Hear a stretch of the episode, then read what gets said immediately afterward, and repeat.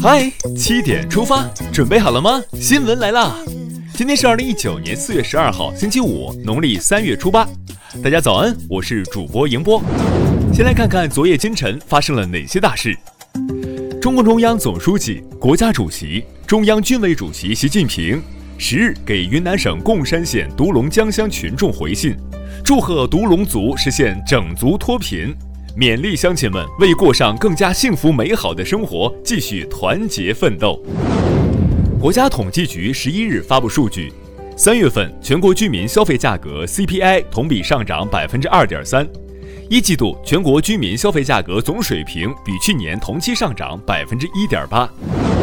外交部发言人陆康十一日在例行记者会上回答相关提问时表示，中方作为今年中日韩合作主席国，愿与日韩一道。在新的历史起点上，开启三国合作新篇章，打开东亚合作新局面。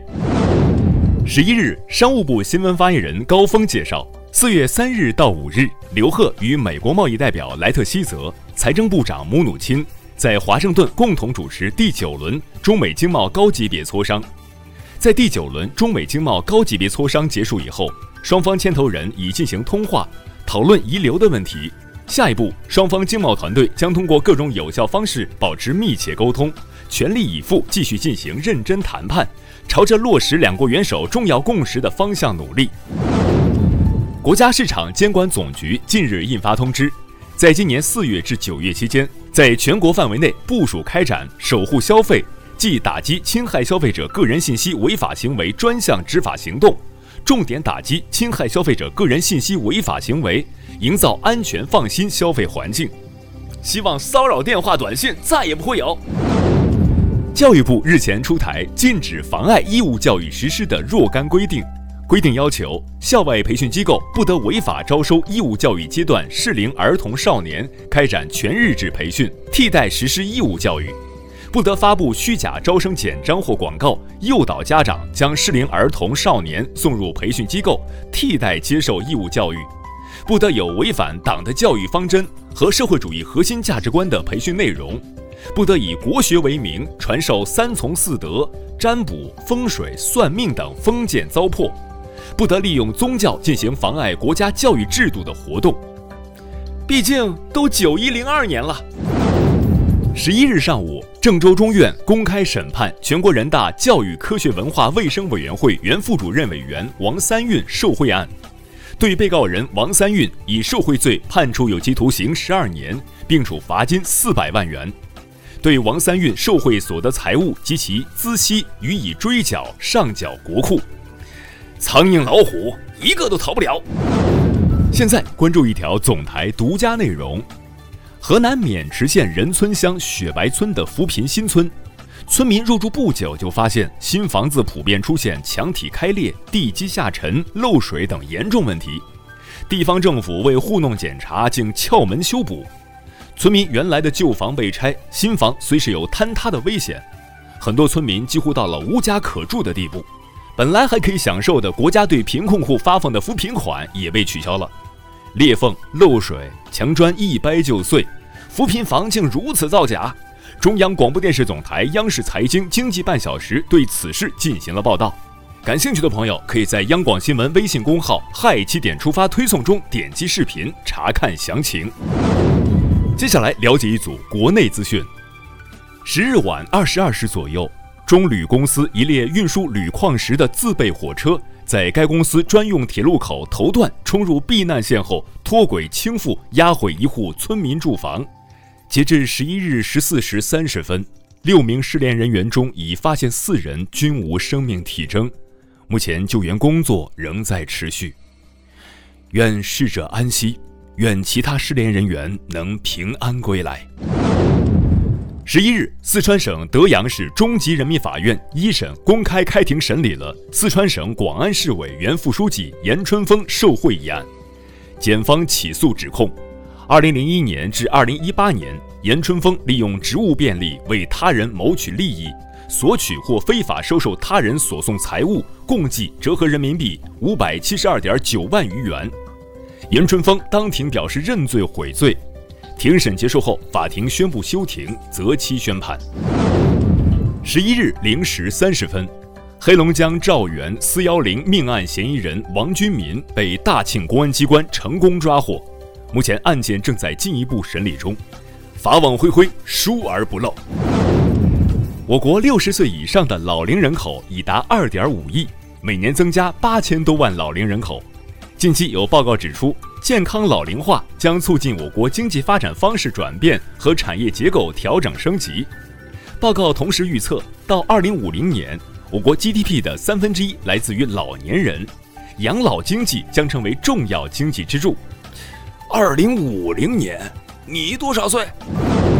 十一日晚，视觉中国回应涉国旗、国徽等图片版权问题，发布致歉声明称，视觉中国作为平台方负有审核不严的责任，深表歉意。图片由签约公稿人提供，目前已下线。未来将根据相关法律法规，持续性的加强审核，避免类似情况发生。各大企业已经在维权的路上了。十日，河南郑州街头，一名男子身穿二战时期日式军服，开着红色跑车迎亲。十一日，郑州市公安局通报，参与买、拍、穿、仿制日本军服迎亲的六人均被抓获，其中警方对白某恒、韩某启二人行政拘留十日。龚某鹏刑拘七日，白某博、刘某莹、李某杰三人予以训诫。别拿无知当个性。记者十一日从新浪北京公交警方官方微博获悉，一男子因猥亵女乘客被警方行政拘留十五日。据了解，北京公交警方持续开展猎狼行动，今年以来已行政拘留猥亵类违法人员三十七名。小裙子，你尽管去穿。色狼有一个抓一个。看完身边事儿，让我们把目光转向国际。一月二十五日，巴西东南部米纳斯吉拉斯州一个铁矿废料矿坑堤坝发生决堤事故。巴西米纳斯吉拉斯州民防部门十日通报说，该事故的遇难人数已升至二百二十五人，仍有六十八人失踪。二零二零年迪拜世博会中国馆宣传发布会十日在阿拉伯联合酋长国城市迪拜举行，这是中国首次在海外发布迪拜世博会中国馆设计方案。你想去一探究竟吗？据路透社等外媒消息，欧盟各成员国达成一致，允许英国延期脱欧至十月底，在六月，欧盟还将对此决定再次评估。真一拖到底。美国一位官员透露，美国司法部长威廉巴尔已经在司法部组建了一个小组，负责审查通俄门调查是如何开始的。他在十日举行的听证会上表示，二零一六年美国政府的确监视了特朗普竞选团队，但其中是否有不当行为尚需调查。接下来是今天的每日一席话：逆水行舟，不进则退。二零一四年十一月十五日。习近平主席在二十国集团领导人第九次峰会第一阶段会议上发言时指出：“逆水行舟，不进则退。我们当前的首要任务就是协调宏观经济政策，共同破解发展难题，减少经济风险，实现经济繁荣、金融稳定、贸易发展、就业和民生改善。逆水行舟，不进则退。”出自《增广贤文》，原句。学如逆水行舟，不进则退。意思是说，学习要不断努力，不断进取，就像逆水行驶的小船，不努力向前就会向后退。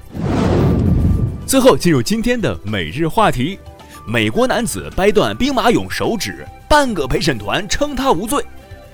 九日，针对美国男子折断并偷走当地博物馆展出的中国秦始皇兵马俑手指一案。